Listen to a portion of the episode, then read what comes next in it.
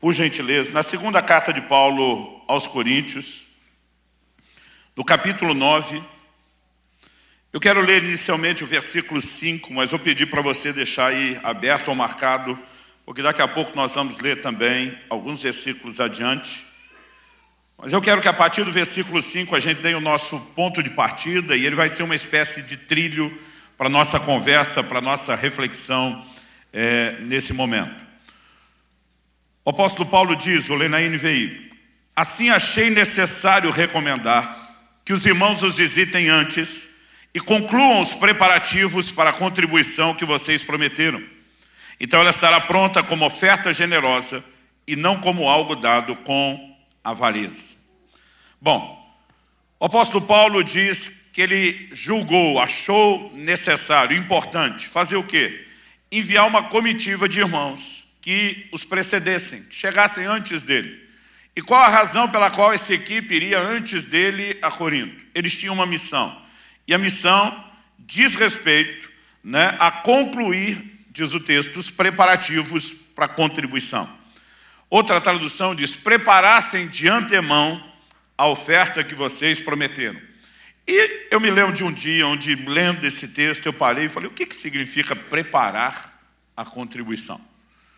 Paulo acredita ser necessário que a contribuição seja preparada, por isso ele manda uma equipe antes. Mas a pergunta é: o que exatamente é preparar a contribuição? Primeira pergunta que eu pensei, eu falei: deve ser avisar que vai acontecer um momento de contribuição para ninguém ser pego de surpresa. Então, essa turma poderia né, estar já pronta para o momento. De acordo com o texto, eles já sabiam da contribuição. E daqui a pouco a gente explora esse elemento. Então eu pensei, bom, se não é avisar que teria, talvez fosse produzir um engajamento, um comprometimento maior com aquilo que eles já sabiam que ia acontecer. Mas de acordo com o texto, o povo estava não só informado, mas já engajado. Por quê? ele diz, a fim de que eles preparassem a oferta que vocês prometerem, ou prometeram, ou concluam os preparativos para a contribuição que vocês prometeram. Então, se eles prometeram contribuir, eles já sabiam o que ia acontecer e já estavam engajados. Então, que outra necessidade de preparação existe, uma vez que eles não seriam pegos surpresa e que eles já estavam comprometidos? Paulo termina com a frase: então ela estará pronta, essa era a prontidão, como oferta generosa e não como algo dado com avareza. Outras versões, como a de Almeida atualizada, a nova Almeida atualizada, diz para que ela esteja pronta como expressão de generosidade e não de avareza. A verdade é que nossas ofertas, elas expressam algo. Em outras palavras, elas comunicam algo. Em Hebreus, no capítulo 11, no verso 4, a Bíblia diz que a oferta de Abel ainda fala. Significa que falou na época que foi dada, continua falando até hoje. Porque nossas ofertas falam, elas têm uma linguagem no reino espiritual. E Paulo está dizendo, elas devem falar ou expressar generosidade e não avareza. Isso foi outra coisa que na época me deixou um pouco confuso. Falei, peraí, eu sempre achei que generosidade era disposição de dar. Então, se a pessoa deu, já é generosa. E eu pensava que a avareza era indisposição de dar. Então, não quer dar é avarento. Deu é generoso, não quer dar é avarento. Mas Paulo está dizendo que alguém pode doar e ainda assim expressar avareza em vez de generosidade. Então, o conceito bíblico de generosidade não é mera disposição de dar, e o conceito bíblico de avareza não é mera indisposição de dar. A coisa, na verdade, tem mais a ver com a forma como fazemos do que apenas aquilo que nós fazemos. E aí eu quero ler os versos seguintes, os 6 e os 7. E diz: Lembre-se Aquele que semeia pouco também colherá pouco, e aquele que semeia com fartura também colherá fartamente. Cada um dê conforme determinou em seu coração, não com pesar ou por obrigação, pois Deus ama quem dá com alegria. A definição de generosidade não é mera disposição de dar, é a alegria e o prazer na hora de dar. Então, o que o texto está dizendo é: não adianta apenas vocês saberem que terá uma oferta, não adianta apenas vocês fazerem porque entendem que é importante, não adianta fazer isso nem por obrigação, nem com tristeza, e diz nem só por necessidade. Seja uma necessidade que é o motivo pelo qual estamos lá arrecadando fundos, seja uma necessidade sua, porque muitas vezes alguns estão pensando, a melhor forma de eu romper a minha própria necessidade é semeando para colher. E a Bíblia está dizendo que nada disso deveria nos orientar. E o texto começa dizendo, porque Deus ama aquele que dá com alegria. O que me leva a alguns questionamentos. Qual é a preocupação de Paulo ao enviar uma comitiva que o preceda, para que esses irmãos entendam o que é generosidade? Por que é tão importante expressar generosidade? E Deus colocou isso muito forte no meu coração desde o momento que o pastor Manuel me chamou para estar aqui com vocês hoje. Qual a importância de expressarmos generosidade? Talvez alguém possa pensar que Paulo estava apenas com a cabeça de bom gestor. Então, precisamos suprir uma necessidade, e se o povo for generoso, nós arrecadamos mais fundos. Mas essa não é a motivação de Paulo. Aliás, escrevendo aos filipenses, aos irmãos da Macedônia, ele diz em Filipenses 4,17: Não que eu procure o donativo, o que me interessa é o fruto que aumente o vosso crédito Paulo está dizendo, eu não estou interessado em levá-los a um ato de doação, porque, por causa do que nós podemos arrecadar, por mais nobre que isso seja. E diz, eu estou interessado, é o que isso vai acreditar na sua conta. E eu quero que você entenda que o que vai resultar para vocês na mensagem de Paulo não é meramente uma bênção financeira. Ele está falando de coisas maiores e mais abrangentes do que nós temos pensado. A primeira razão que eu queria destacar aqui, pela qual eu e você devemos expressar generosidade, é porque a Bíblia nos orienta, lá em Efésios 5, a como filhos amados sermos imitadores de Deus. E Deus é generoso. João 3,16, o versículo mais conhecido da Bíblia no mundo, diz: Deus amou o mundo de tal maneira, este tal maneira é tão loucamente, tão intensamente, tão absurdamente, mesmo sendo impossível mensurar o amor de Deus. A Bíblia diz que Deus amou de tal modo que deu. Então, a única tentativa bíblica de mensurar o amor de Deus o relaciona com a sua capacidade doadora. Deus amou de maneira que deu o seu filho. Amém. Tiago, capítulo 1, verso 5 diz: Se algum de vocês tem falta de sabedoria, peça a Deus, que a todos dá liberalmente. Outras versões dizem generosamente. Deus é generoso. E Ele espera que nós sejamos generosos. Ele espera que nós o imitemos. Porque parte do propósito da minha e da sua existência aqui na terra é refletir e revelar Deus nessa terra. É reproduzir o seu caráter, é manifestar a sua natureza.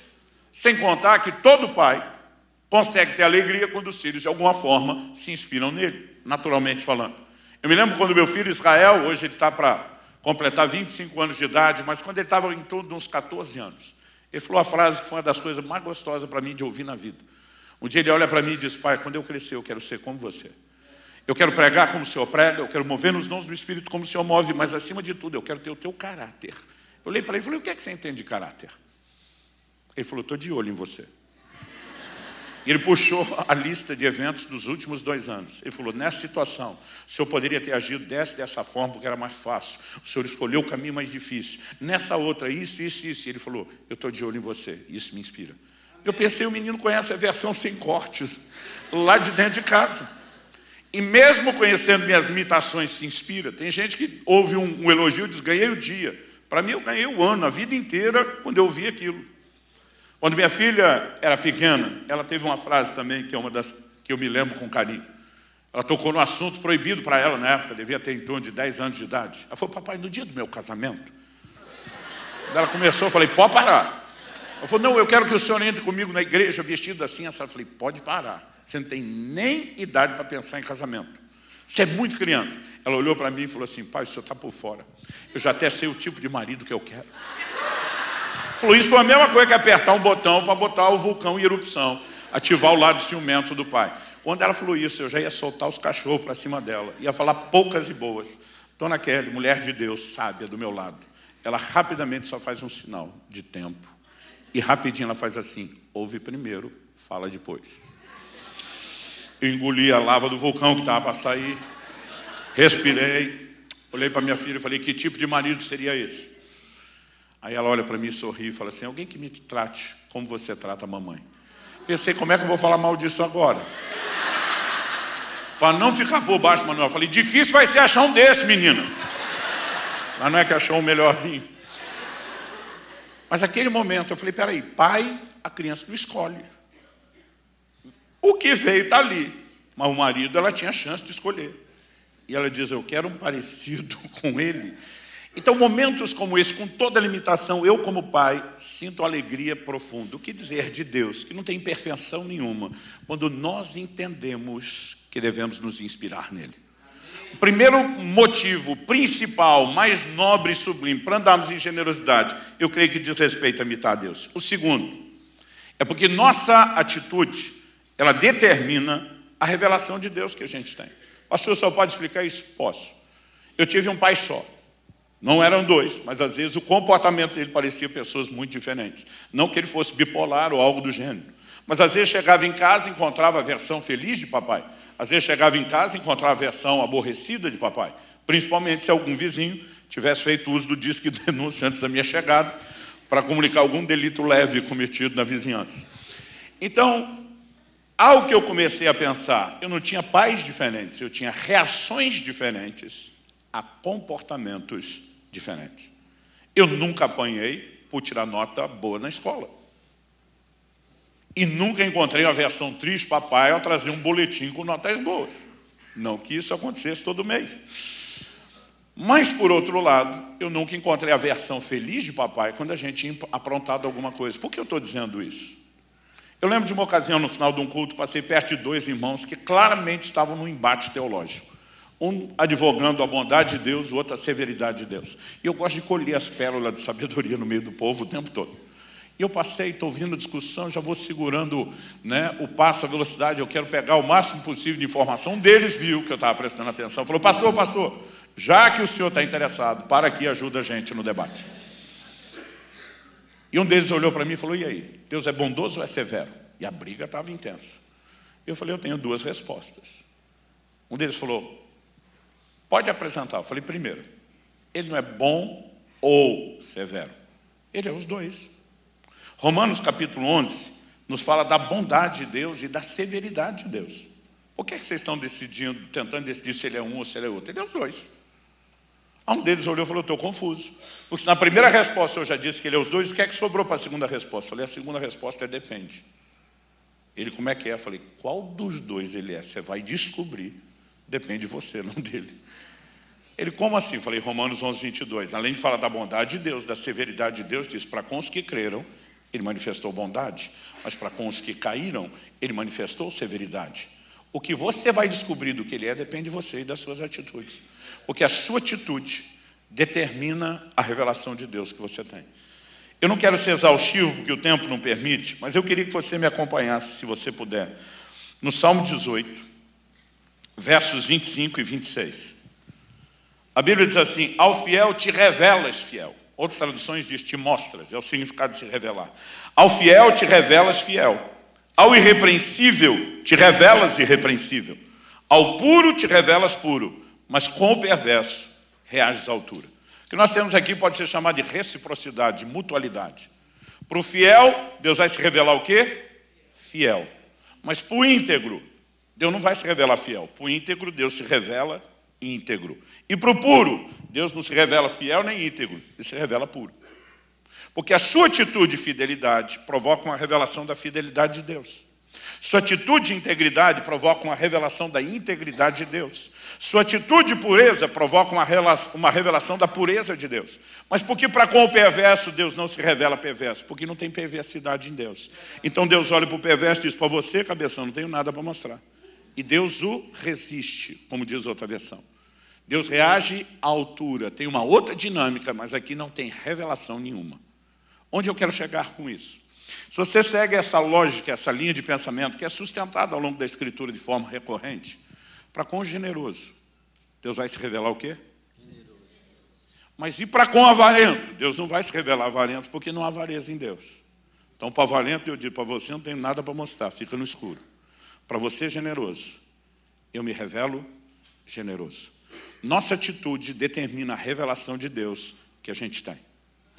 Além de ser o caminho para expressar corretamente Deus na terra, a generosidade é algo que abrirá os nossos olhos para entendermos o Deus que nós devemos representar aqui na terra.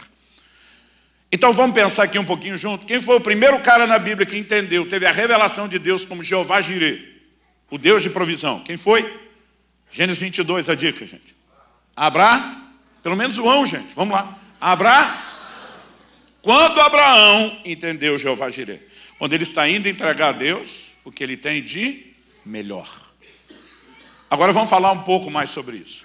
Eu não gosto quando os pregadores limitam Jeová Jireh, Deus proverá, somente a provisão material e financeira, porque a provisão é maior do que isso. O que Abraão entendeu nesse dia foi muito maior do que algo material e financeiro.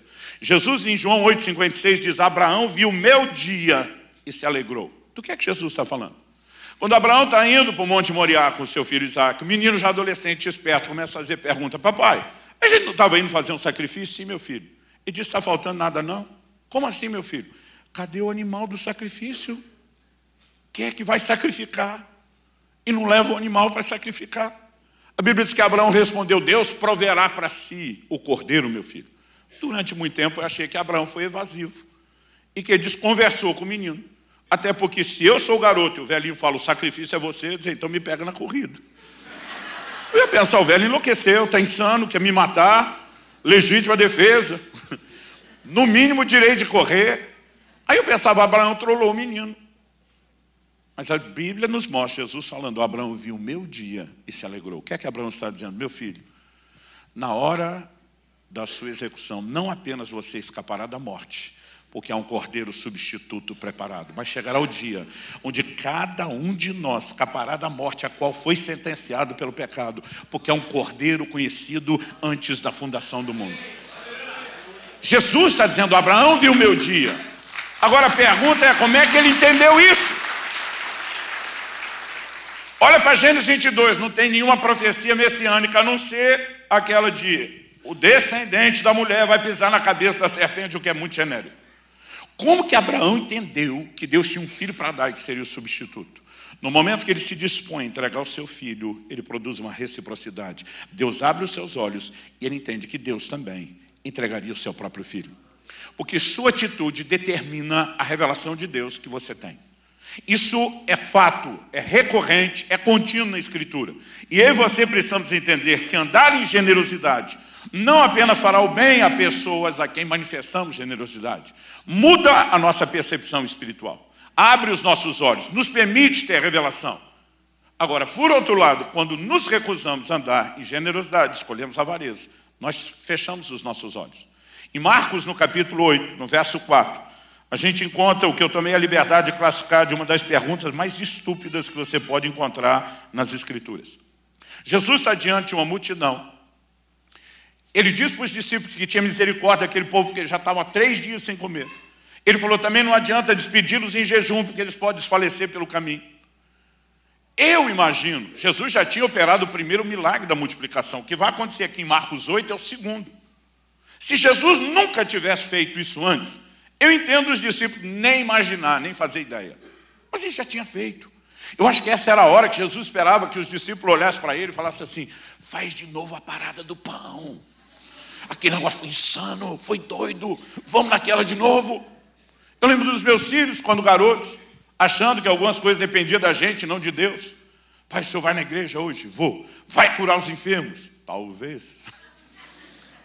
A gente não sabe como Deus vai se mover, mas ele estava, vamos de novo, pai. Aquele último culto que o senhor orou com as pessoas foram curadas, foi muito bom. Eles ficavam naquela empolgação, vamos de novo. Eu imagino que é o que Jesus esperava dos discípulos. Mas quando Jesus fala isso, verso 4 diz: mas os discípulos lhe responderam, responderam com a pergunta: Como? Eu troquei a versão. Onde, nesse lugar deserto, poderia alguém conseguir pão suficiente para alimentá-los? Gente, eles estão diante da provisão divina encarnada na frente deles. Já viram isso antes? Eles olham para Jesus e dizem: Onde poderia alguém abrir aspas ou parênteses, incluindo você, Jesus, e fecha? fartá-los de pão nesse deserto. É muita cegueira. Mas aí, se você olha o texto, verso 5: Quantos pães vocês têm? perguntou Jesus. Sete, responderam eles. Eu quero provar para você que não tem sete pães aqui na história. Tem oito. E tem um pão escondido. Ou como quem, como eu fui criado em São Paulo, chamaria o pão mocosado. Pão no mocó. O verso 6 continua: Ele ordenou à multidão que se sentasse no chão, depois de tomar os sete pães, dar graças, partiu-os, entregou os seus discípulos para que o servissem a multidão, e eles o fizeram. Também tinham alguns peixes pequenos, ele deu graça igualmente por eles e disse aos discípulos que os distribuísse. O povo comeu até se fartar, juntaram sete, sete cestos cheios de pedaços sobrados. Cerca de quatro mil homens estavam presentes e, tendo-os despedido, verso 10 diz: entrou no barco com seus discípulos. Agora, olha o verso 14. Os discípulos haviam se esquecido de levar pão. E no barco, o texto diz: a não ser um pão que tinham consigo no barco. Se eles esqueceram de levar pão e tem um pão no barco, esse pão estava lá o tempo todo. Gente, três dias que o povo não tem o que comer. Comida está faltando para a maioria. Aqueles dois discípulos, Jesus pergunta quantos pães tem? Outros evangelhos mostram que eles tiveram que averiguar isso com a multidão. Não tinha resposta de, de momento. Imagina os dois falhando, fazendo levantamento e voltando para fazer a contabilidade final. E aí, Pedro, quanto é que tinha aí no seu grupo? Aqui não tem nada. João, aí também nada. Tiago maior, aqui rolou um, anota aí. Felipe, aqui deu dois, beleza. E eles vão checando. E aí chegam a conta. Oito pães. Alguém, eu imagino, de sete. Mas tem oito. Deixa o nosso quieto. Gente, não tem chance desse pão que está lá no bar como provisão não ser conhecido de ninguém daquela turma que deixou lá. Aí imagina alguém dizendo, mas tem oito, bota sete, mas tem oito. Da outra vez tinha cinco pães e mais gente, ele resolveu. Deixa o nosso quieto. Vamos ler o texto para você ver que faz sentido. Verso 15 diz: Advertiu Jesus, estejam atentos e tenham cuidado com o fermento dos fariseus e com o fermento de Herodes. O Evangelho de Mateus explica que quando Jesus usa fermento, ele está falando da doutrina, mas eles pensaram literal, e o verso 16 diz: Eles discutiam entre si, dizendo: É porque não temos pão. Estamos levando bronca porque não tem pão, não suficiente. Gente, essa é a hora que imagino que Jesus queria olhar para ele e dizer: com cinco pães, eu alimentei cinco mil homens, fora mulheres e crianças. Com sete pães, eu alimentei quatro mil homens, fora mulheres e crianças. Vocês acham que um pão não dá para nós os três? Mas eles continuam cegos. E aí Jesus dispara Verso 17 diz: Percebendo a discussão, Jesus lhes perguntou: Olha a pergunta e tenta imaginar se ele está feliz. Por que vocês estão discutindo sobre não terem pão? Ainda não compreendem nem percebem? O coração de vocês está endurecido. Vocês têm olhos, mas não veem, têm ouvidos, mas não ouvem. Não se lembram quando eu parti os cinco pães para os cinco mil? Quantos cestos cheios de pedaços vocês recolheram? Doze, responderam eles. Então não era amnésia, eles lembravam. Agora, por que, que recolheram doze cestos cheios? Porque eram doze apóstolos. E todo mundo voltou com o cesto cheio. Mas olha agora a pergunta, verso 20. E quando partiu sete pães para os quatro mil, quantos cestos cheios de pedaços vocês recolheram? Sete, responderam eles. Dessa vez não é doze. E aí Jesus, depois da comparação, diz: Vocês ainda não entendem? Traduzindo a frase de Jesus: Alô? Não caiu a ficha dos seis, não? O que me faz acreditar que cinco dos dois estavam metidos na conspiração do pão escondido. Porque voltaram sem cesto cheio. E eu tenho uma implicância, Manuel, que Judas e Tomé estão no meio dos cinco. É desconfiança, mas eu vou ser honesto. Um pelo problema de caráter mesmo e outro pela falta de fé. Deixa eu te dizer algo que eu tenho compreendido. Se você não entregar o seu pão, Deus não vai deixar de fazer pela multidão o que ele precisa. Se você não investir no reino de Deus, o evangelho não vai deixar de ser pregado, as boas novas não vão deixar de ser comunicadas, é você que perde o privilégio. Mas se você quer cesto cheio, só tem um jeito, é você participar nisso. Porque quando não participamos e perdemos a capacidade de ter a revelação do Deus de generosidade, nós estancamos os resultados da benção que poderia vir e que poderia se manifestar nas nossas vidas. Mas para terminar, eu queria, em terceiro e último lugar, só chamar a sua atenção para qual é o propósito da generosidade, com todos os resultados que gera. Eu creio nas promessas bíblicas de provisão e de prosperidade, mas creio de coração. Mas eu vejo muito crente usando isso para mascarar sua própria avareza e ganância. E as pessoas estão tirando o conceito bíblico de generosidade do contexto. Generosidade na cabeça é, é de, de prosperidade. Prosperidade na cabeça de muito crente eles imaginam que vai fazer deles uma espécie de represa. Tudo que chega vai parando e acumulando. Para mim, a prosperidade bíblica deveria fazer de mim e de você algo mais parecido com o leito de um rio. A água entra, a água sai, mas nunca para de entrar e nunca para de sair. Não é represa, é leito do rio.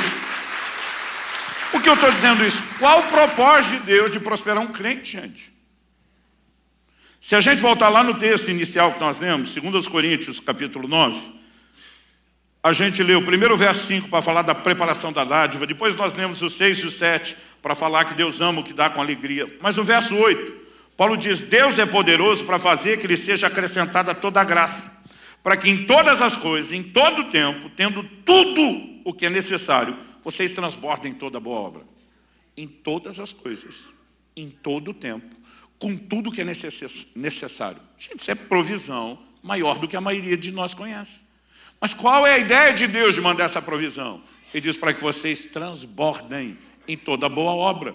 E o que é o, entendimento bíblico? Distribuiu, deu seus bens aos necessitados. Sua justiça dura para sempre.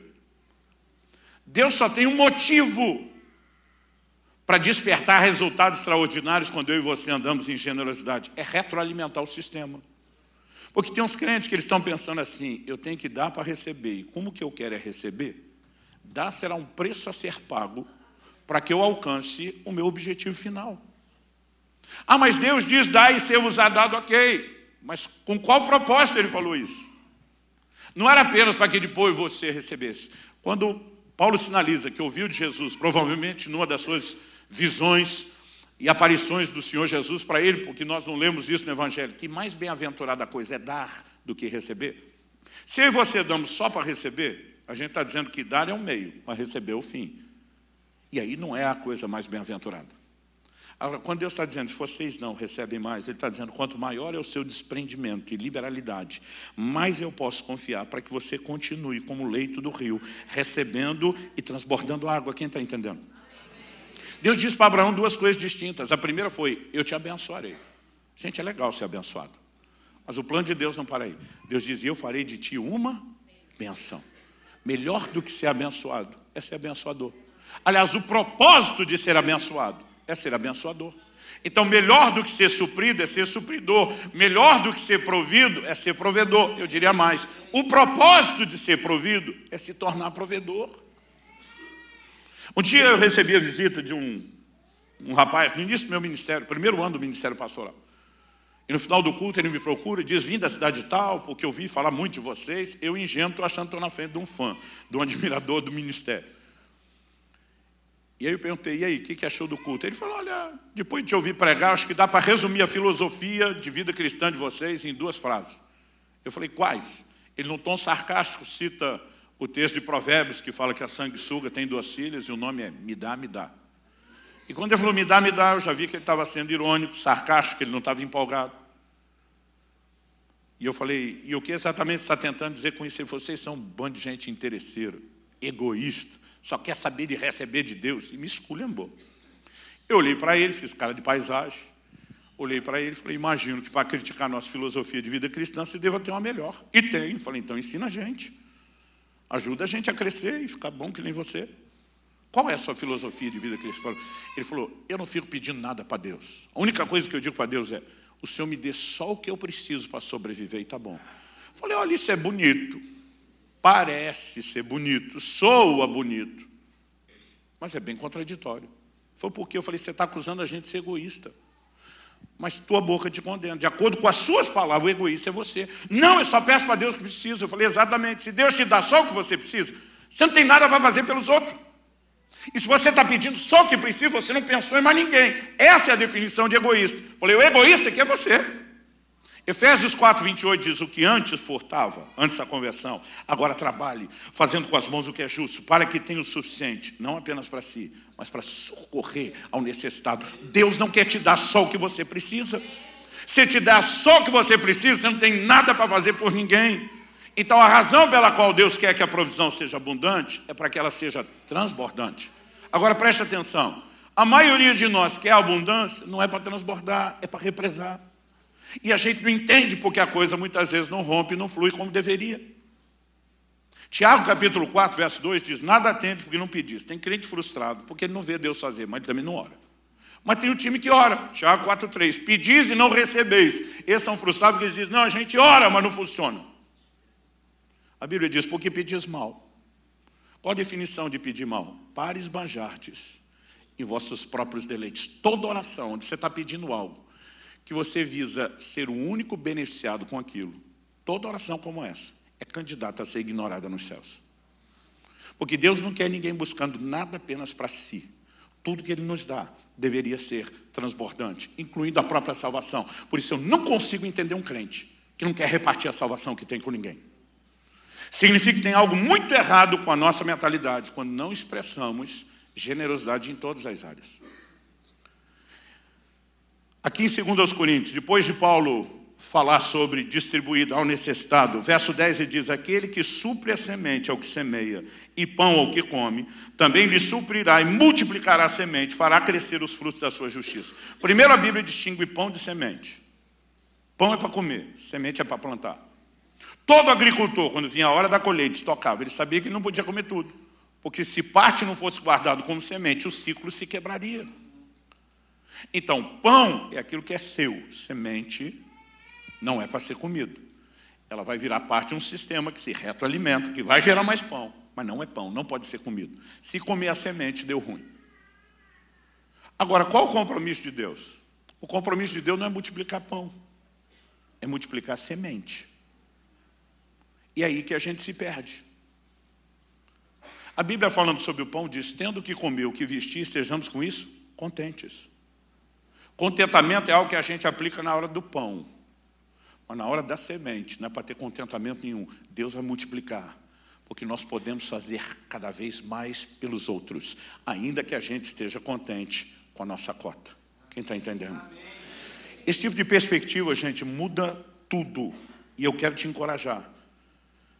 Andar em generosidade nos leva a expressar Deus, recapitulando, nos leva a entendê-lo melhor. E essa revelação sobrenatural determina resultados. Os últimos anos, ou as últimas décadas, desde que Deus começou a nos levar a entender isso lá em casa.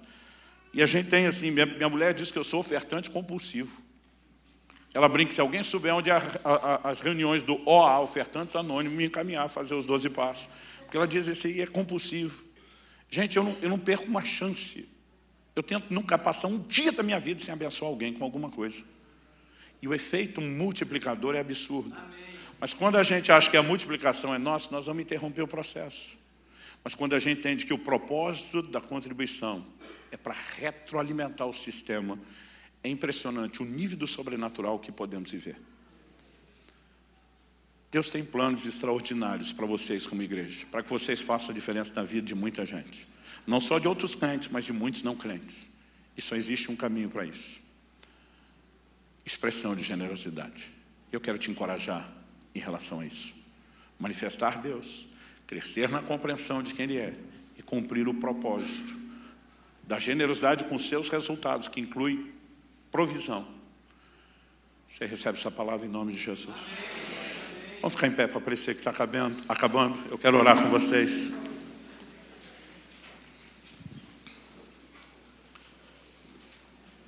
Eu creio que as bênçãos da generosidade nunca são só financeiras embora não excluam isso. Em Lucas 7, a Bíblia diz que os líderes dos judeus procuram Jesus, falando de um centurião, e diz, ele está com um criado doente, você pode curá-lo? E aí eles dizem para Jesus assim, ele é digno de que o Senhor o atenda, porque ele nos edificou a sinagoga. Dia eu estou lendo isso falei, essa é a hora que Jesus vai dar o tombo neles, ninguém é digno de nada, tudo é pela graça. Jesus olha para ele e diz: Eu vou curá-lo. Eu falei: Pera, pera, pera, pera, Jesus. Estão dizendo para o Senhor fazer porque o homem é digno. Jesus está dizendo: Eu vou fazer porque ele é digno. Ninguém que investe levantando a sinagoga, priorizando o reino de Deus, vai ficar sem ser atendido, vai ficar sem ser suprido. As bênçãos não se limitam àquilo que é material. Há muita coisa que nós escolhemos quando escolhemos andar em generosidade. Pai, suplicamos graça e favor para que possamos não apenas entender, mas praticar a Tua palavra. Expusemos o ensino bíblico dos princípios a Deus de forma generalizada, mas só o Senhor pode aplicá-los de forma personalizada. E nós clamamos por isso nessa manhã.